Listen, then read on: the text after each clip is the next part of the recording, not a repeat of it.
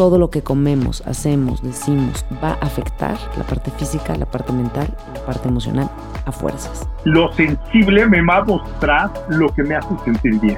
Cuando yo tengo dolor y me abro al dolor, voy a aprender a descubrir lo que sana mi dolor. La medicina está dentro. Explorar la eroticidad del cuerpo físico sin poner barreras, ¿no? Y abrir una comunicación plena con mi pareja. Mira, tócame de esta manera. Si crees que algo externo a ti te va a dar esa felicidad, esa plenitud, estamos bien, bien equivocados, caray. Y este es el podcast de Karina Velasco. Descubre el mundo con otros ojos. ¿Alguna vez te has preguntado si estás usando tu energía, tu fuerza vital correctamente? Y en el diseño humano, que es un sistema que combina astrología, I Ching y la Kabbalah, más el sistema de chakra, Hindu Brahman y física cuántica, este nos muestra cómo estamos construidos, cuál es nuestro diseño esencial y nos da una guía poderosa para el autodescubrimiento y la aceptación radical. Y te ayuda a acceder a tu conciencia y te da las herramientas para tomar decisiones más alineadas con quién eres y que todo empiece a fluir mucho mejor. Si estás interesado en tener tu sesión, ve ahora a mi página carinavelasco.com y descubre más de ti con este método que realmente es maravilloso.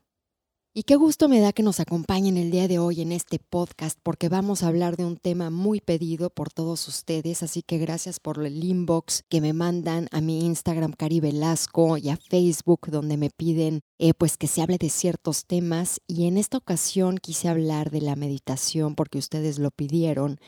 Y más que solo invitar a un experto, quise invitar a un amigo que conozco desde hace muchos años que vive en meditación no conozco a una persona tan devota y que en realidad sea congruente con esta práctica de la forma que lo hace Enrique Fernández. Y Enrique es un yogi, un científico dedicado a la investigación directa y el estudio de la ciencia del yoga y vive su vida a través de la meditación y el autoconocimiento y así guía, enseña y acompaña a otros en su propio viaje de autodescubrimiento para lograr la integración de la vida diaria en la espiritualidad. Lo pueden seguir en Instagram, Enrique-Fedes. Comenzamos. Pues qué gusto estar aquí con Enrique, pues hablando de este tema de la meditación y vamos a hablar muy profundo acerca de esta pues digamos que disciplina espiritual que pues nos ha alegrado tanto nuestras vidas y nos ha hecho seres mucho más conscientes, pero Enrique, platícanos un poquitito cómo, cómo te acercaste a la meditación, cómo fue, eh, digamos que tu desarrollo espiritual y, cómo iniciaste y cómo has construido esta práctica con tantos años. Bien, gracias, Cari. Eh, mi historia fue hace, hace casi 15 años cuando, cuando me enteré que iba a ser papá. Se despertó en mí como esta, estas ganas de, de ser más coherente con la vida y de poder vivir mi vida de una forma que hiciera sentido con eso que creía o pensaba de, del mundo. Y, y apareció la meditación un día un día sentí, estaba en un viaje de trabajo, eh, yo antes me dedicaba a los negocios y, hacía otro, otro, tipo de cosas con mi vida, y encontré a alguien en un, en un, en un lugar de, trabajo y, y, sentí que algo me tenía que decir y cuando pregunté me dijeron, ah, pues vengo regresando de un retiro de meditación. Y fue un mensaje como muy claro de, ok, tengo que ir. Y fue lo primero que hice fue irme a meter a un retiro de Vipassana de 10 días y en ese momento cambió mi vida completamente. La primera vez que empecé a meditar, eh, pues fue una experiencia intensa porque fueron 10 días en silencio, sin moverte, 14 horas de meditación diaria, pero revolucionó algo adentro de mí, hizo que, que se reconocieran cosas y a partir de ahí tomé el, el hábito de meditar mínimo una hora y media al día, a veces 45 en la mañana y 45 en la tarde, o a veces lo repartía de, de forma diferente y desde entonces no he dejado de hacerlo. Al contrario, se han ido como sumando, sumando experiencias y, y fueron llegando diferentes maestros que fueron aclarando un poco el camino o empujándome a hacer otros ajustes para, para seguir quitando cosas del medio y poder sentarme a, a meditar cada vez con menos identificaciones.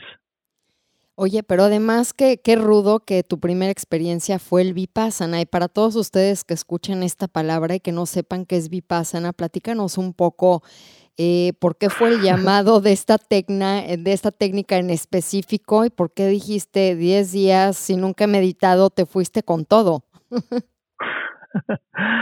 eh, Vipassana es, bueno, así se le conoce a una, a una técnica que se comparte del maestro eh, Goenka y tiene centros en todo el mundo. Y es una organización muy bonita, dharma.org, por ahí se puede encontrar toda la información. Y comparten estos retiros de 10 días, son estandarizados, en todo el mundo es la misma grabación. Eh, hay algunas ya traducciones a otros idiomas para la gente que no habla inglés, pero normalmente se hace con, con unos audios de este maestro. Durante los 10 días te va llevando a, a conocer esta técnica. Además es muy bonito porque es una sola técnica, los primeros tres días, completamente enfocado en esa técnica para revelar la sutileza de la atención. Y una vez pasados esos primeros tres días, te mete en un, en un viaje de mover la atención a través del cuerpo y va desarrollando en ti cierta, cierta determinación y cierta fuerza de, de atención sutil que puedes utilizar para ir más profundo. Eh, es súper lindo. Hay, hay mucha gente que, le, que les tiene un poco de respeto o hasta de, de resistencia porque son 10 días en silencio y, sí, sí es intenso estar todo el día, no hablas, no escribes, no puedes ver a nadie a los ojos, no puedes hacer ejercicio, no puedes hacer absolutamente nada, la comida es restringida, solo hay desayuno y comida, si es la primera vez que vas te toca un poquito de cena, si ya es la segunda o, o más veces que has ido ya no te toca nada más que una fruta y un té en la tarde. Entonces son, son muchos condicionamientos que van es un poco en contra de cómo vivimos la vida normal allá afuera, ¿no? Y, eso es precisamente una de las cosas que ayuda a esta transformación o a este vipassana lo que quiere decir es insight eh, o esta, esta forma de revelar algo que viene desde adentro. Y en el budismo tradicional, no, no porque esto no lo sea, sino, sino en los caminos más tradicionales, se utilizaban ciertas técnicas de entrada, como para entrar a la meditación, y luego revelabas una técnica un poco más avanzada para empezar a revelar cosas más sutiles.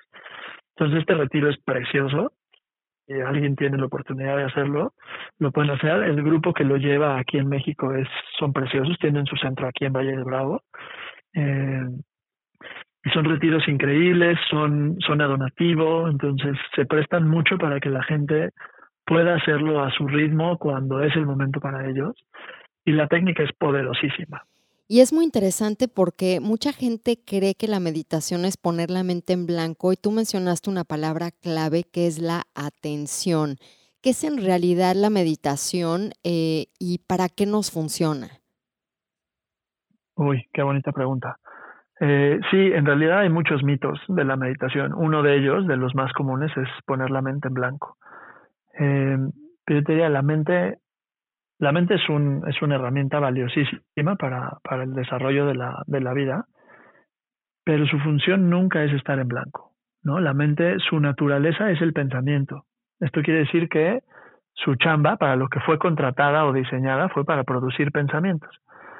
Y si, si lo piensas así, no hay, un, no hay un lugar al que puedas referirte como, ah, mi mente habita en este lugar específico. Lo que es es una máquina constante de producir pensamientos y estos van de forma lineal. Hay un pensamiento, nunca puede haber dos pensamientos al mismo tiempo. Podría parecer que sí, pero en realidad es un pensamiento seguido de otro pensamiento y pueden durar microsegundos, segundos o más de, o más de un segundo. Cuando empiezas a analizar y a entender el funcionamiento de la mente así, te das cuenta que entre pensamiento y pensamiento hay espacios ¿no? Como cuando piensas en los vagones de un tren que tienen un espacio entre vagón y vagón, o la distancia que hay entre coche y coche cuando tú ves una calle que de todas maneras está llena, o la distancia que hay entre personas caminando, o la distancia, incluso esto es un poco más sutil, pero el silencio o la pausa que hay entre palabras para poder hacer oraciones. ¿no? Cuando tú ah, logras ver que, que la mente produce estos pensamientos que van de forma lineal y que hay un hueco, lo que tú utilizas es tu atención, no para que la mente esté en blanco, la mente va a seguir produciendo pensamientos, sino para que puedas entrar en ese espacio entre pensamiento y pensamiento y en ese hueco puedes ir mucho más profundo. Puedes ir como a ver qué hay en la pared, en la pared de atrás una vez que pasan los pensamientos. Entonces, el mito de poner la mente en blanco en realidad pues no es, porque nunca pones la mente en blanco. La mente está produciendo pensamientos, pero tu atención trasciende el pensamiento, que es muy distinto. Mm, y cuando, cuando te refieres a trascender el pensamiento, es como conectarte con esta parte de ti, digamos que con tus espacios y tus silencios internos, o dejarle de dar poder a ese pensamiento? ¿Cómo funciona en la meditación? Sí, son, es un poco de ambas. En realidad, y, tu pregunta, y tu pregunta es, es, muy atinada porque abre, abre la posibilidad de otra pregunta, que es desde dónde experimentamos la vida, ¿no? Porque a veces estamos tan casados con nuestra personalidad y con la idea de Enrique o de Karina o de cual, cual sea que sea el nombre, y estamos tan acostumbrados a pensar en que todo el contenido de la mente nos define y somos nosotros, que es un poco atemorizante el pensar qué pasa si trasciendo eso, ¿no? O sea, qué pasa si trasciendo esa idea de mí. Y en realidad la mente no es más que una herramienta que produce pensamientos, pero hay un tú que ve el contenido de la mente, que tiene la capacidad de observarlo. Incluso pasa todo el tiempo. Te ha pasado cuando haces el amor, cuando estás haciendo ejercicio y entras en esto que, que, mucha gente llama la zona, o cuando estás clavado en un arte y de pronto entras en un trance divino, eh, cuando ves un momento en la naturaleza, cuando alguna cosa te roba el aliento o de emoción y de gozo o de susto y de temor. Es como si la mente de pronto dejara de estar en primera fila. Esto es más o menos lo que sucede cuando estás en la puerta de un estado meditativo. La mente deja de estar en primera fila y tu atención va mucho más profundo. ¿Y tú crees que precisamente esa es una de las aversiones o las resistencias que tiene la gente en empezar a meditar? En principio es que tenemos un déficit de atención que es muy corto, que se desarrolla en la meditación, y lo otro es dejarte de identificar con quién eres. Y, y, a veces dejar ir quién eres, pues nos da miedo porque sin eso, ¿qué somos? Entonces, desde ese contexto, ¿qué te enseña la meditación? Que probablemente pues nos dé de una u otra forma ese miedito de entrar en esa, en esa disciplina o en esa práctica.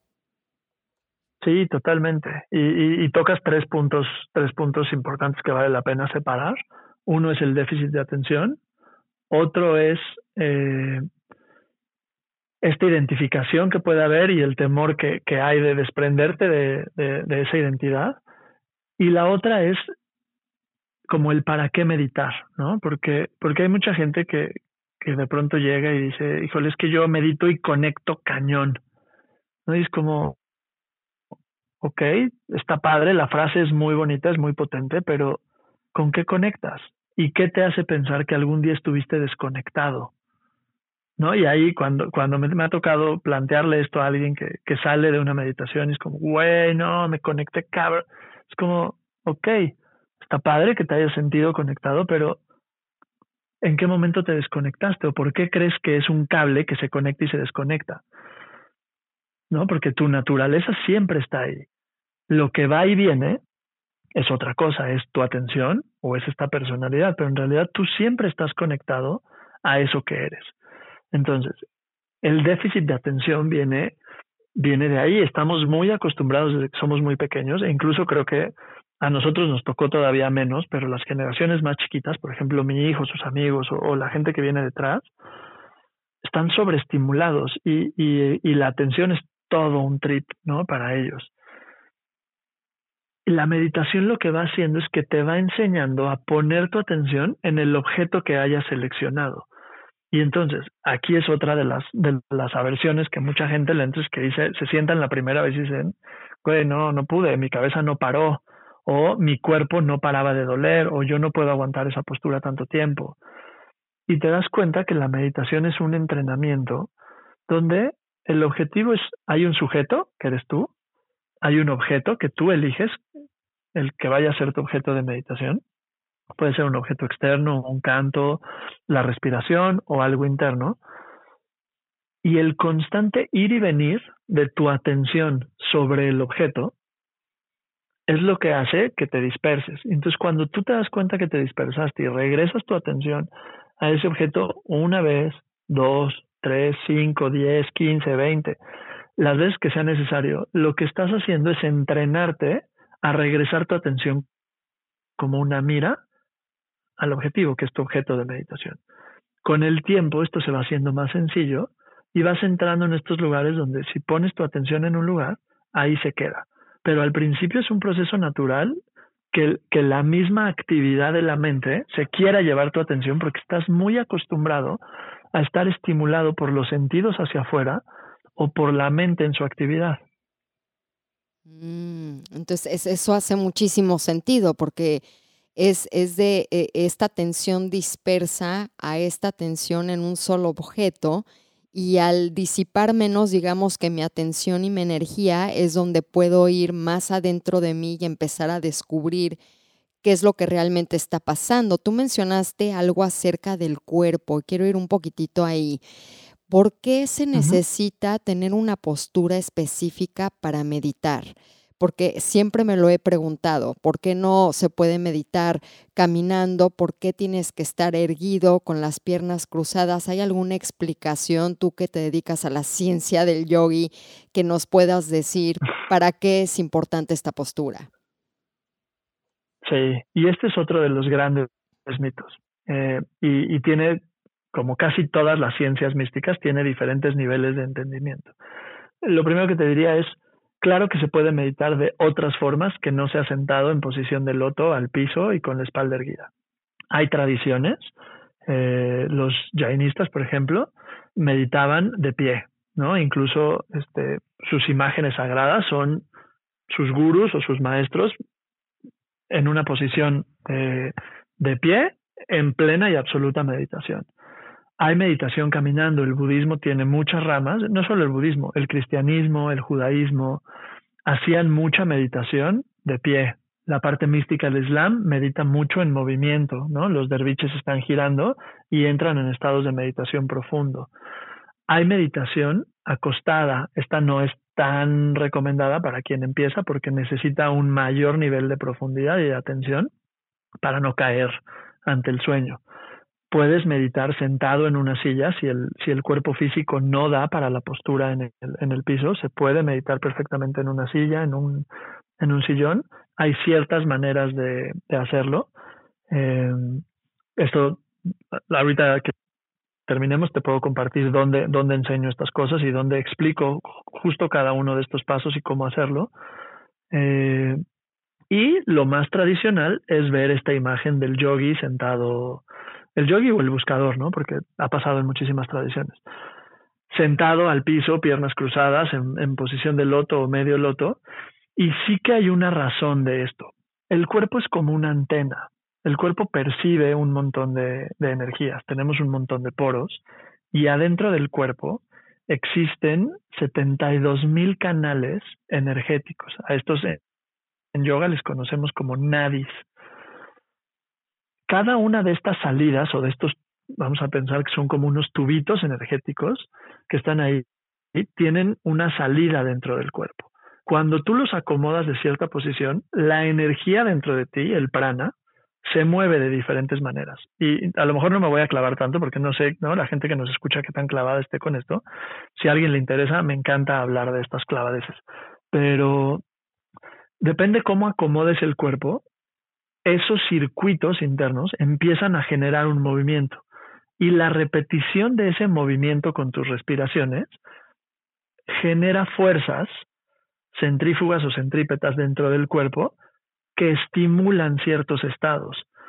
De hecho, no solo en la meditación, sino el yoga tradicional, no lo que vemos hoy día en, en los diferentes estudios que hay por ahí en, el mundo. Incluso ya la India adoptó más la postura occidental que, que la parte tradicional, pero quienes practicamos yoga muy tradicional, todas las escrituras sagradas invitaban a decir, siéntate o acomoda tu cuerpo en una posición y déjalo ahí todo el tiempo que puedas, Porque con la repetición del movimiento en ese circuito que creaste, empiezan a pasar ciertas cosas.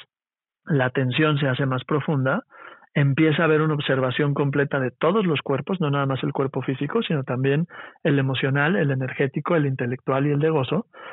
Y cuando ocurre esa sinergia es cuando tú entras en estados meditativos.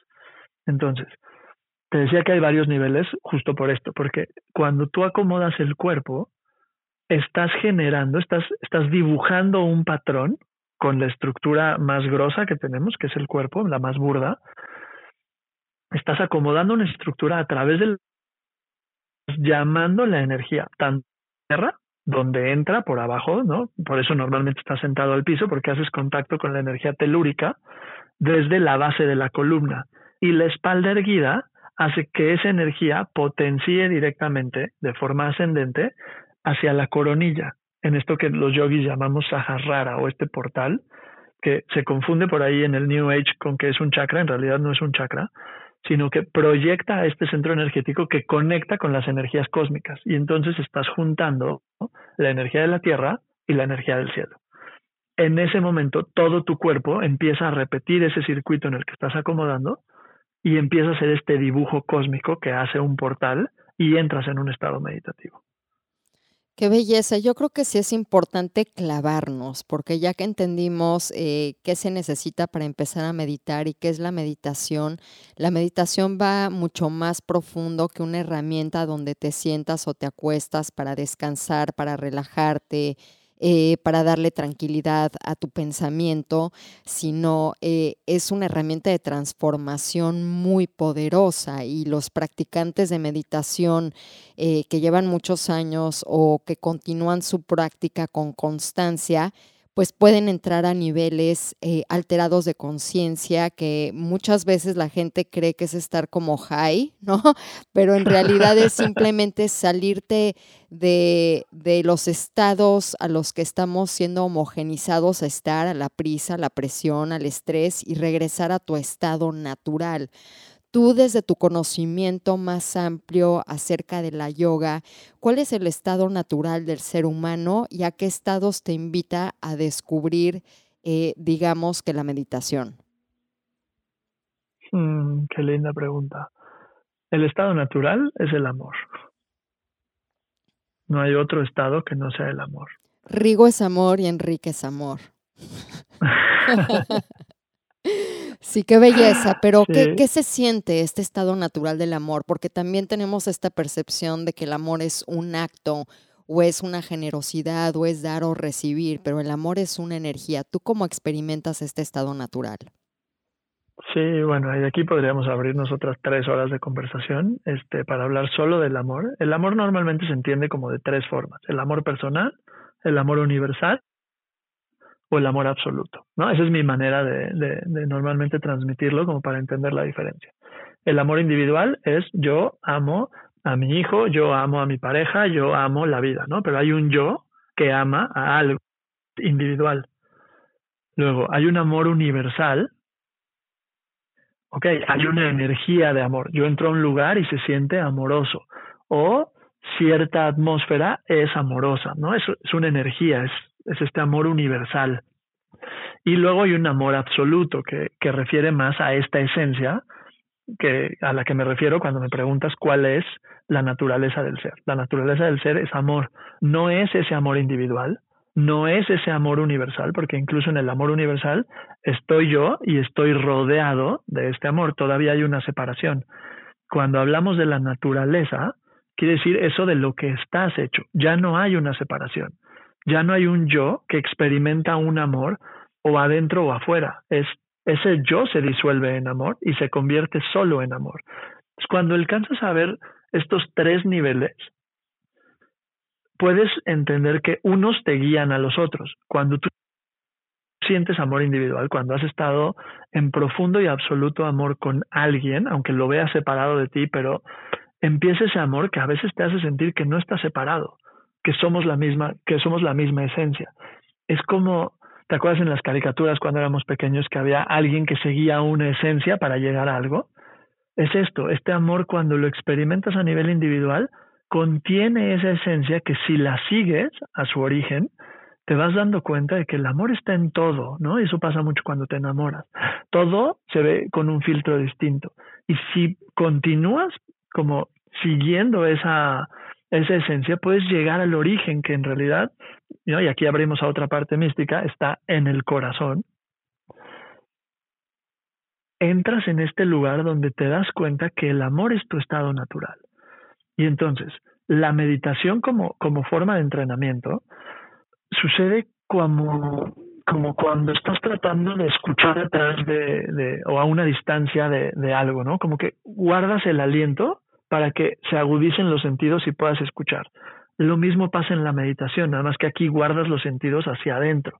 La respiración se empieza a ir mucho más abajo, es casi que ya no la sientes y de pronto los sentidos, los cinco sentidos que son con lo que percibes hacia afuera, se dirigen hacia adentro y van enfocando la atención tanto en el corazón, tanto, tanto, tanto, que empiezas a percibir las cosas más útiles y es como si atravesaras un, un portal, un hoyo negro, un, un vacío, un, un hueco que te abre a la totalidad de quién eres.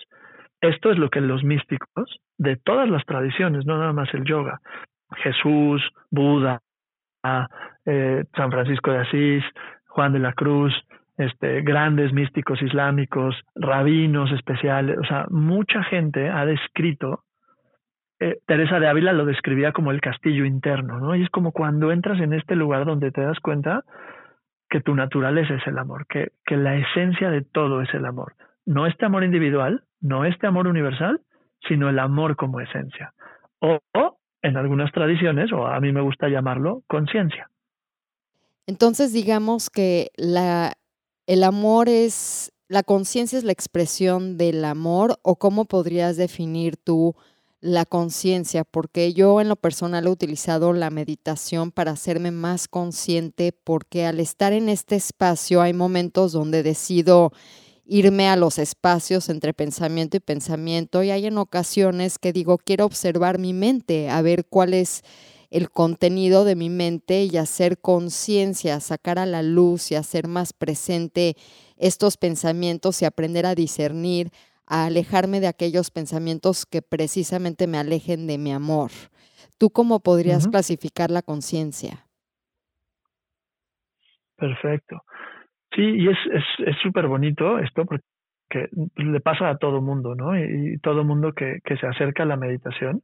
También vale la pena aclarar que no tienes que ser igual de clavado como lo que me acabas de escuchar decir para entrarle a la meditación, ¿no? Porque a veces justo esta imagen del yogi en trance meditativo durante horas o el güey en la montaña o algo así también es una aversión a aquel que solo quiere un poquito de paz, que solo le quiere bajar tres rayitas al volumen de su mente.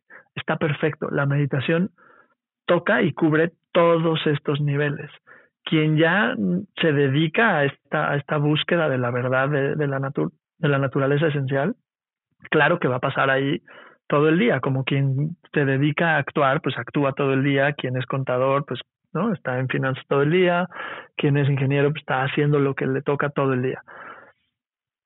La meditación es igual. Un poquito de meditación te va a traer un montón de beneficios. Ya cuando te empiezas a enamorar de esta idea de que hay algo más de lo que siempre te han dicho, que hay algo más de lo que conoces, es cuando te empiezas a clavar. Pero no es necesario entrarle apuntando a que quieres llegar así de clavado, ¿no? Sino a veces sentarte desde la individualidad, desde el yo soy Enrique o yo soy Karina, y me quiero sentar solo a hacerme más consciente. Claro que trae un montón de beneficios porque empiezas a observarte en todo lo que ocurre en ti nivel físico, nivel emocional, nivel mental, nivel energético y empiezas a notarlo y conforme lo vas notando, vas encontrando estas sutilezas que te hacen sentirte, como bien decías, más en amor o más en coherencia, más en armonía contigo, con tu, con tu alrededor y con otros. Entonces el impacto fisiológico como el impacto social que tiene en tu vida es altísimo. Ahora, para contestar la pregunta sobre la conciencia, eh, en, tanto en, sánscrito como en algunas otras traducciones en el mismo inglés, se hace referencia a una conciencia individual y a una conciencia absoluta. En el español yo me he encontrado, este, algún día leí un, un texto que lo explicaba muy bonito, y era lo, lo escriben diferente, ¿no? Conciencia solo con C o conciencia con SC o con S. Una refiere a la conciencia individual y la otra refiere a la conciencia absoluta. ¿Cuál es la diferencia? En la conciencia individual hay un yo y hay un mundo. Por lo tanto, yo participo en el mundo. En la conciencia absoluta, tú y el mundo no están separados. Es una sola conciencia que se manifiesta a través de todo lo que existe, toda la energía. Su expresión es el amor. Entonces, la conciencia se manifiesta a través de la energía y la energía lo podemos entender de una forma muy, muy clara como todo aquello que tiene alguno de los elementos. Tierra, agua, fuego, aire. O éter. Cualquiera, cualquier cosa que se manifieste a través de los elementos es energía. Y todo lo que es energía tiene un principio de conciencia alguna vez me parece que has tenido gente que habla, habla contigo sobre, la, sobre el Tantra. El Tantra como, como, como cosmovisión justo refiere a la conciencia como un principio, la energía como el otro principio, y ambos están unidos, nunca están separados. La conciencia se manifiesta a través de la energía y la energía manifiesta a la conciencia y le da forma. Entonces, esta conciencia absoluta es esto a lo que aspiramos a, experimentar de forma directa los yogis que queremos, ¿no? Esa experiencia directa de la conciencia. La conciencia individual, todavía que se percibe separada de esta conciencia absoluta, le llames vida, Dios, universo, Buda, Alá, Cristo, eh, lo que, el nombre que tú elijas, todavía se ve separada y es perfectible porque en realidad está jugando con la idea de la personalidad. Entonces la hace más ligera, más pacífica, más tranquila, más inteligente, más sabia, más amorosa, más bondadosa, más compasiva, etcétera, etcétera, etcétera, lo que tú quieras. Entonces, cual sea que, que elijas como razón para sentarte a meditar, la meditación te va a ir regalando esa posibilidad de verte completo. Mientras tú te ves separado del mundo o como un habitante del mundo, vas a ir haciendo más amorosa o más más armónica esa personalidad. En el momento que entiendes que existe la posibilidad de no verte separado del mundo, en algunas tradiciones se le llamaba la vida eterna o el Holy Grail o no hay un montón de maneras de, alcanzar esta naturaleza búdica o estado crístico. Y es claro cuando te entiendes ya no separado del mundo. Y entonces cuando entiendes que no estás separado del mundo, pues empiezas a abrirte a esta posibilidad de sentarte o de vivir, ni siquiera solo de sentarte, ¿no? Porque también eso es otro de los mitos, que solo en la meditación formal. Claro que la meditación formal te ayuda un montón a establecer las bases, pero llega un momento en el que simplemente se trata de vivir en esa absoluta presencia, en contacto con la conciencia y de no verte separado con el, con el mundo, entender que todo lo que está pasando es una extensión de ti. La manera más, más simple de explicar esto, este, o sea, que sea mm, como percibida de una forma que todos hemos experimentado es cuando sueñas. Cuando tú te vas a dormir y sueñas, dentro del sueño estás viviendo una experiencia espectacular, ya sea que estés volando, que estés corriendo, que estés jugando, que estés hablando con alguien, que estés haciendo el amor, que estés experimentando algún tipo de, de, forma de vida, cuando te despiertas, te das cuenta que todo lo que adentro del sueño parecía estar separado, los diferentes personajes, el escenario, las diferentes herramientas u objetos que haya habido ahí, cuando despiertas te das cuenta que en realidad todo eso estaba contenido dentro de ti. Pasa exactamente lo mismo a una escala mayor cuando tocas esos estados de conciencia absoluta, porque te das cuenta que todo lo que creías que estaba separado, las otras personas, el mundo, el diálogo, animales, plantas, etcétera, en realidad solo existen dentro de ti y es ahí cuando te reconoces como esta conciencia absoluta. Y me han preguntado que qué pueden hacer para cambiar un hábito, qué pueden hacer para cambiar algún patrón de conducta, alguna emoción que llevan reprimiendo muchísimo tiempo, o algún rencor que le tengan a otra persona, culpa, vergüenza. Y es por eso que hace unos años eh, hice la creación de este curso basado en mi libro El arte de la transformación, que es la alquimia práctica. Y la alquimia es el proceso justamente de integrar los cuatro elementos dentro del nuevo espacio que es el éter, despertando nuestro potencial humano con la integración de todos los aspectos de nuestro ser. Esta experiencia navega en seis módulos las técnicas de autoconocimiento y meditaciones para lograr la vida que queremos y que merecemos. Y el modo de navegación de este curso en línea es un módulo por semana, incluyendo la práctica diaria de las meditaciones. Y en la séptima semana ya puedes continuar con las meditaciones de acuerdo a tus necesidades. Lo puedes descargar y adquirir ahora en institutohábitos.com. Y este reconocimiento de la conciencia absoluta, digamos que como a un ser humano, eh, digo, puede ser la opción de que esté muy clavado y se dedique a esto como tú y yo, cada quien en nuestro ámbito, o alguien que incorpore la meditación a su vida, ¿cómo empieza a experimentar la vida? ¿Cómo le cambia esto, es, estos lentes que han estado empañados por creencias, por esta identificación del yo, del ego, a empezar a ver la vida como realmente es la vida en realidad, no esta fantasía o esta ilusión que nos han impuesto? Mm, pues en mi, en mi experiencia, lo que una de las primeras cosas de las que te das cuenta cuando te sientas a meditar es que el 95% del tiempo tu mente está en una fantasía inexistente de ayer o de mañana. ¿no? Y que esta producción continua de pensamientos, porque se están cubriendo pensamientos todo el tiempo que, estás, que estás despierto, incluso cuando estás en estado de ensoñación, la mente sigue activa. ¿no? Cuando ya la mente ya no está activa pero tanto en ensoñación como en vigilia la mente está activa, está produciendo pensamientos. Y una de las primeras cosas que es notable en, en, la meditación cuando, cuando empiezas a practicarla es la cantidad de bullshit que tira la mente. ¿no? Y te das cuenta de todo el tiempo y de toda la energía que se gasta en toda esta producción de escenarios, ya sea que seas alguien cuyo pensamiento es visual o en palabra, como a estilo de guion, o en sensaciones físicas, sin importar cuál de estas tres formas, porque es una de estas tres la que te predomina, toda esa energía está produciendo el, híjole, ¿qué hubiera pasado si yo hubiera hecho esto, si hubiera dicho esto, o me estoy acordando una memoria, o estoy en el futuro, etcétera, etcétera, etcétera.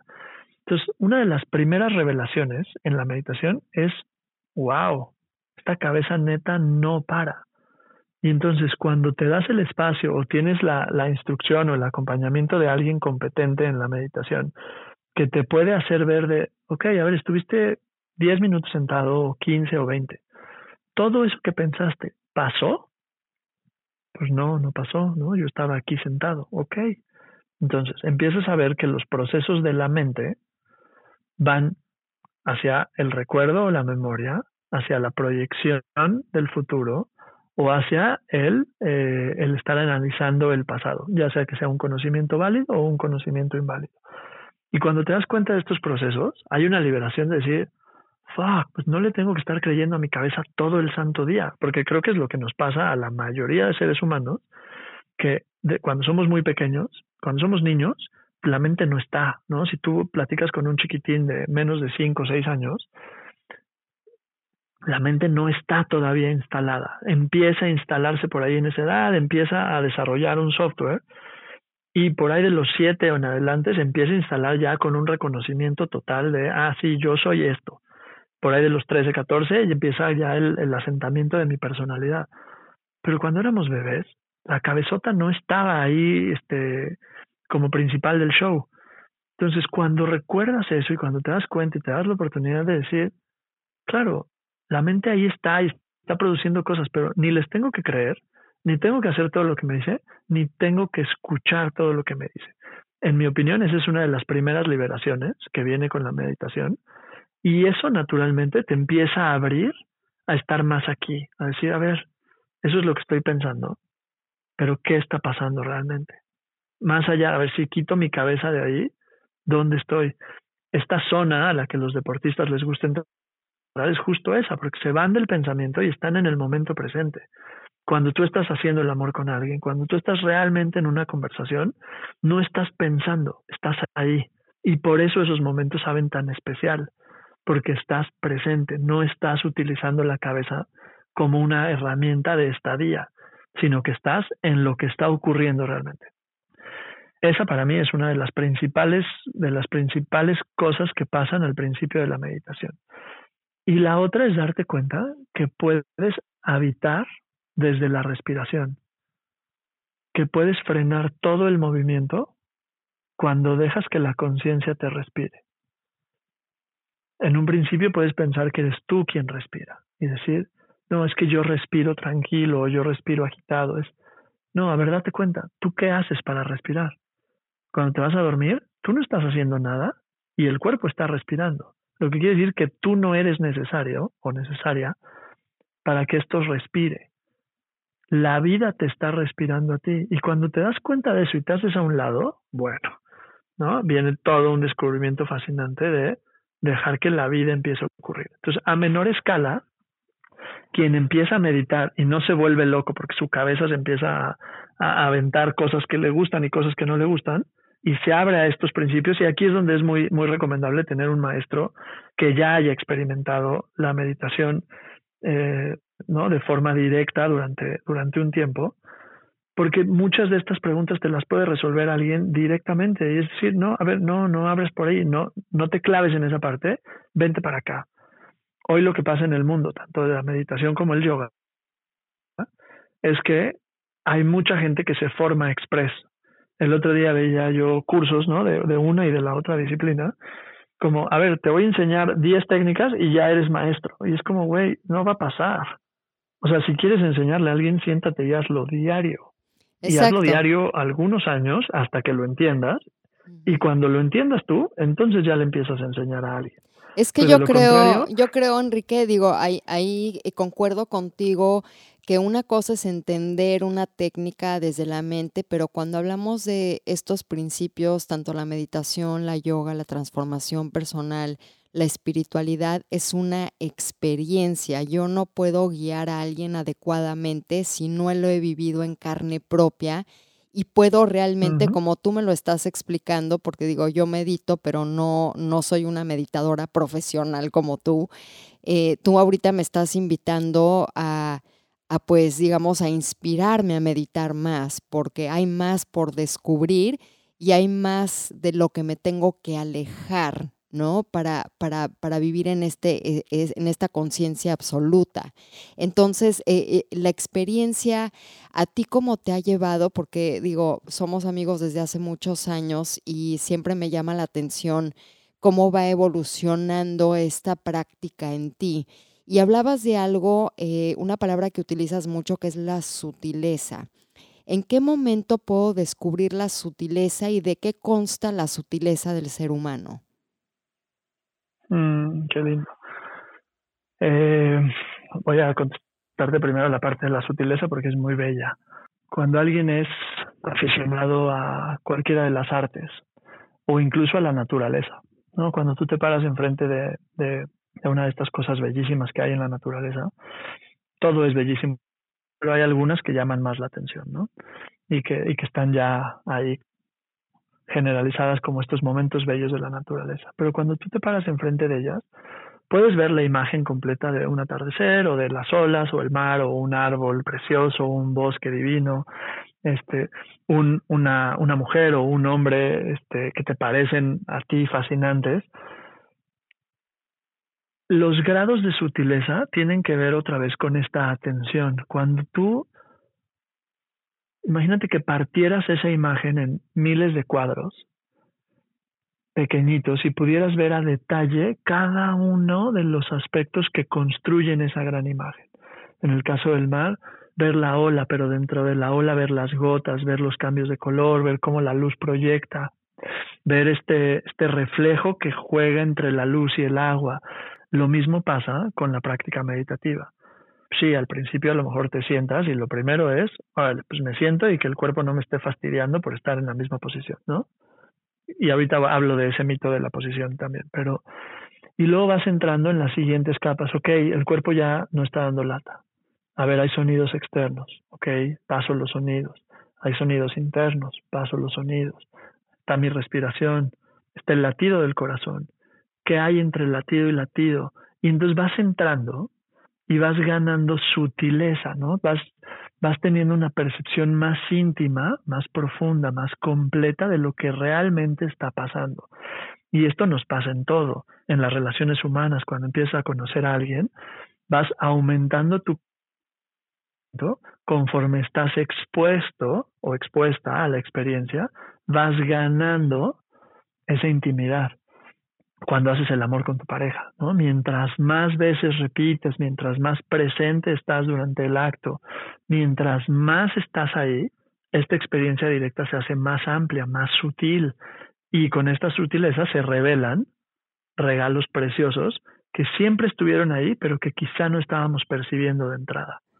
Ok, y no, y me encanta tu explicación de la sutileza porque te voy a decir algo que me ha pasado. Yo también empecé a meditar como a los 9, 10 años. Me dio mi papá la técnica de la meditación trascendental. Fuimos a, los centros de Maharishi Mahesh y después ya en mis 20 exploré mucho con Vipassana, también fui al retiro y después ya me fui más como a, a la meditación dinámica pero como sigo meditando en mi propia forma, como dices tú, hay diferentes tipos de meditación, algo que me ha pasado, y esto es algo muy reciente, y a ver qué me puedes decir tú como experto en esto.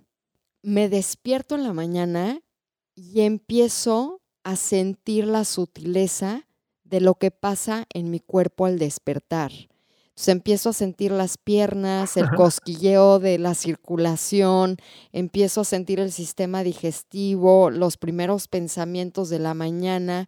Y es fascinante, pero puede darte un poquitito de miedo, ¿no? Yo ahorita siento como eh, cómo se empiezan a activar las piernas y digo, ay, esto es algo nuevo, esto es algo que nunca había sentido. Y para mí es la belleza de la meditación, que después de tantos y tantos y tantos años, no te aburres porque estas, eh, estos matices, estas sutilezas que vas descubriendo de ti son fascinantes. Y luego también darte esta perspectiva de no soy mi cuerpo, aunque soy mi cuerpo, pero no me identifico con él, pues te ayuda mucho también con el dolor, ¿no? Hace poco me operaron y medité durante la operación y me ayudó a mantener mi sistema nervioso tranquilo, eh, a conectarme con las sutilezas de la sanación y no solo con el dolor. ¿Tú cómo has experimentado esto en carne propia? Sí, es increíble lo que, lo que, lo que acabas de describir. Y te, te voy a decir una cosa primero, de, antes de hablar de la sutileza en ese aspecto. Cuando decías de los, las formas o los tipos, sí, siempre me gusta contar porque es así hay, hay muchas formas de irse a dormir, pero solo hay un tipo de estar dormido, ¿no? Es como cuando estoy dormido, estoy dormido. No importa si entré acostado boca abajo, acostado boca arriba, abrazando a alguien de lado, hecho bolita, una silla, en el coche, en el tren, en el avión, no importa, me dormí. Lo mismo pasa con la meditación. La meditación es un estado, es el estado meditativo. Lo otro, a lo que llamamos técnicas o, tipos de meditación, no son tipos de meditaciones. Hay una meditación y lo demás son tipos de entrada a la meditación. Y cada uno de nosotros, al igual que para dormir, tenemos un ritual diferente para invitar al estado meditativo. Yo no puedo decir, a ver, me voy a dormir y me aprieto la frente y estoy dormido, sino que repito mi ritual que me ha funcionado durante mi vida y en algún momento el estado de ensoñación o el estado del dormir profundo se apodera de mí. ¿no? Y entonces yo dejo de estar y aparece el estado. O sea, deja de estar Enrique y aparece el estado. Porque ni en el sueño, ni en el, ni en el dormir profundo, en el sueño a veces por la asociación mental, pero en el, en el dormir profundo no hay un Enrique que está durmiendo, simplemente estoy dormido. Claro. Lo mismo pasa con la meditación. Yo repito un ritual, dime Sí, no, y, y, digo, se me hace fascinante tu explicación, digo, y todavía lo voy a poner un poquitito más coloquial, porque ahorita se me ocurrió esto, es como cuando vemos a alguien que tiene muchos estimulantes, que están en drogas o están en alcohol y dices, qué estadazo, dejó de ser esa persona y está como en este estado de, de que no se desconoce, no sabe quién es. Digo, obviamente la meditación es la otra parte, pero para que tengan un punto de referencia de, de, decir cuando estoy en un estadazo, ¿no? Y digo, a mí me pasa también estos estados meditativos que de repente estoy poniendo el agua para la pasta y echo la pasta y de repente ya no sé si estoy en el presente o no, porque me inmerso en el agua y digo, estoy en un estadazo. claro, sí. Sí, porque hay esta disasociación con lo que creo ser. ¿No? Y en esta disolución de lo que creo ser hay un potencial maravilloso. Y ahí lo voy a usar de puente a lo que decías de, de las sensaciones matutinas. Sí. Esas sensaciones entre estado y estado, o sea, hay tres estados, hay cuatro estados, pero los tres estados principales o los que todo el mundo conoce son estar despierto, estar dormido o estar soñando. Mm. Cuando tú transicionas de uno al otro, porque además los tres están interconectados y un día en un, en un gráfico o un día que estemos en video te lo puedo explicar incluso en el signo este poderosísimo del OM, explica estos tres estados, ¿no? Cada, cada curva es la representación de uno de estos.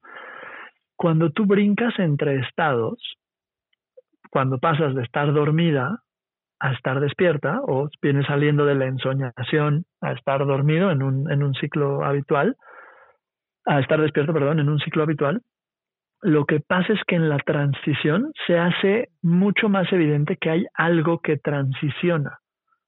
Este algo que transiciona empieza a habitar el cuerpo en la mañana.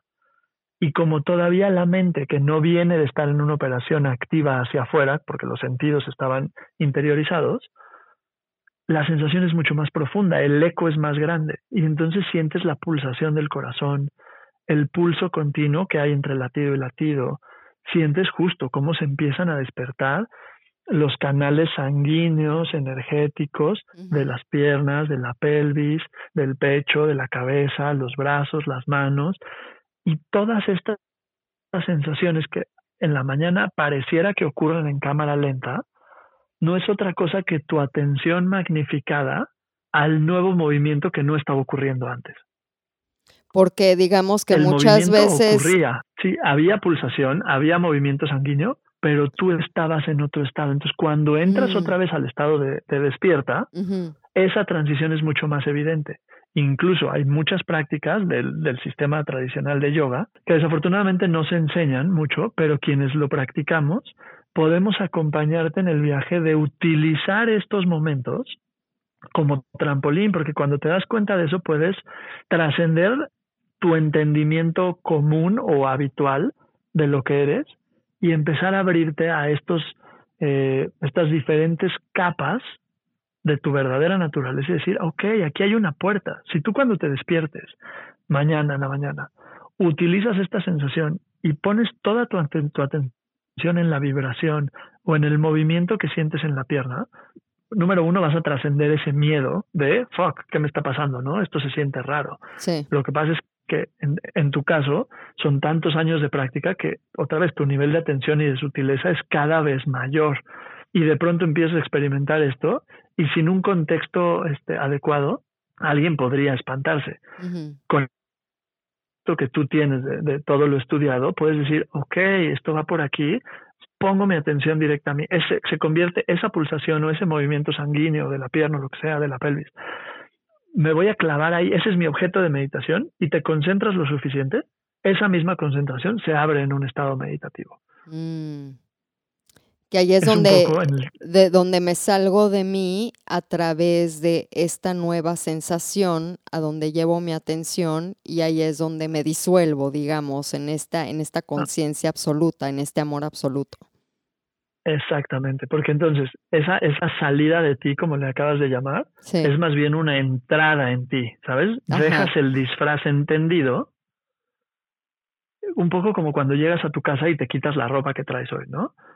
Y entonces llegas, dejas el outfit de hoy, y te descubres en tu verdadera naturaleza, tal como eres. Lo mismo pasa en estos momentos. Es como dejo el disfraz de Enrique o de Karina o de el nombre, el nombre que quieras y me encuentro como soy realmente. Entonces, estos momentos son un puente precioso de disolución.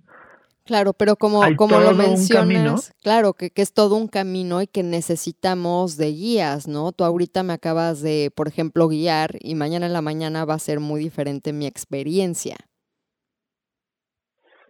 Y hay, hay práctica y entonces vas practicando y te vas encontrando con algo, entonces regresas, oye, me pasó esto, ah, sí, mira, dale por aquí, dale por acá. Y la vida es eso, es un completo y absoluto laboratorio para estar experimentando qué onda con la conciencia, tanto la individual que se aferra a su personalidad como la conciencia universal o absoluta que está experimentando a través de diferentes conciencias individuales. Qué belleza. Y Enrique, a ver, ya, tenemos dos minutitos y no quiero que te me vayas sin comentarnos dónde das clases, eh, cómo puedo empezar a meditar, cómo puedo buscar este acompañamiento y pues que, que, nos des la información de dónde encontrarte para, para todos ustedes que estén interesados en darle seguimiento a esta práctica contigo. Mm. Eh, bueno, la manera más sencilla de contactarme es a través de mi página, enriquefedes.com. Eh, ahí están las diferentes formas en las que estoy compartiendo ahora, que son cursos en línea. Hay algunos cursos ya pregrabados ahí donde puedes eh, incluso podemos regalar, si quieres, un, curso de, que explica los beneficios de la meditación de una manera muy simple. Eh, lo podemos poner ahí en las ligas. Eh, pero dentro de la página hay cursos que explican el funcionamiento de la mente, cómo entrarle con bases conscientes a la meditación, desde la postura, la respiración, dónde hacerlo, la hora, la forma, los altares, o sea, todo el, todo el, todo lo que a mí me hubiera gustado escuchar cuando yo empezaba, todo eso lo tengo, lo tengo en un curso que está ahí disponible en la página. Doy retiros de vez en cuando. Eh, cada dos, tres meses hago un retiro como para introducir en esto y en algunos otros temas sobre la espiritualidad y sobre cómo integrar la vida diaria en la espiritualidad. Eh, y además tengo un grupo todos los martes en la noche. Meditamos con sonido y hacemos sound healing con cuencos tibetanos también está ahí en la página la información, se llama Vibra el grupo y, nos juntamos una vez a la semana y compartimos meditación, sonido y entramos a profundidad en estas cosas, además de que ahí en la misma plataforma de la de la membresía me pueden ir preguntando y yo voy contestando las respuestas a ritmo y cuando se hace un volumen interesante hacemos sesiones de preguntas y respuestas. Eh, y la otra forma es que doy acompañamiento individual. Hay, hay gente que, le quiere entrar de lleno y entonces nos, nos vemos una vez a la semana, una vez cada 15 días y vamos adaptando el contenido a las experiencias personales. Cada quien me va preguntando y vamos entrando ahí y a partir de ahí los voy guiando en, en poder ampliar este entendimiento de su verdadera naturaleza. Qué maravilla, Enrique. Pues te quiero agradecer, la verdad, a pesar de que eh, tuve la oportunidad de hacer muchos talleres en la que era tu casa de, de yogis en la San Miguel Chapultepec, que ya no está, pero eh, tantas veces eh, que comimos y que estuve dando talleres, nunca había tenido la oportunidad de ampliar la conversación acerca de la meditación contigo. Así que quiero agradecerte porque hoy, a pesar de que llevo muchos años en esta práctica, aprendí muchísimas cosas y seguramente todos ustedes que nos están escuchando quedaron igual de fascinados y pues la recomendación es meditar, eh, vayan a la página de Enrique, en realidad es, es un hombre que es muy congruente con lo que está enseñando y pues ya lo conocieron en este podcast y a ti querido te quiero dar las gracias eh, pues por todo lo que estás haciendo en el mundo y pues por tu cariño y por estar eh, siempre presente. Así que muchas gracias por haber estado en este podcast. Ah, muchísimas gracias por la invitación y a todos por, por haber aguantado hasta, hasta, hasta aquí mi voz y las cosas que estaba yo diciendo. Buenísimo. Y a todos ustedes hasta la próxima.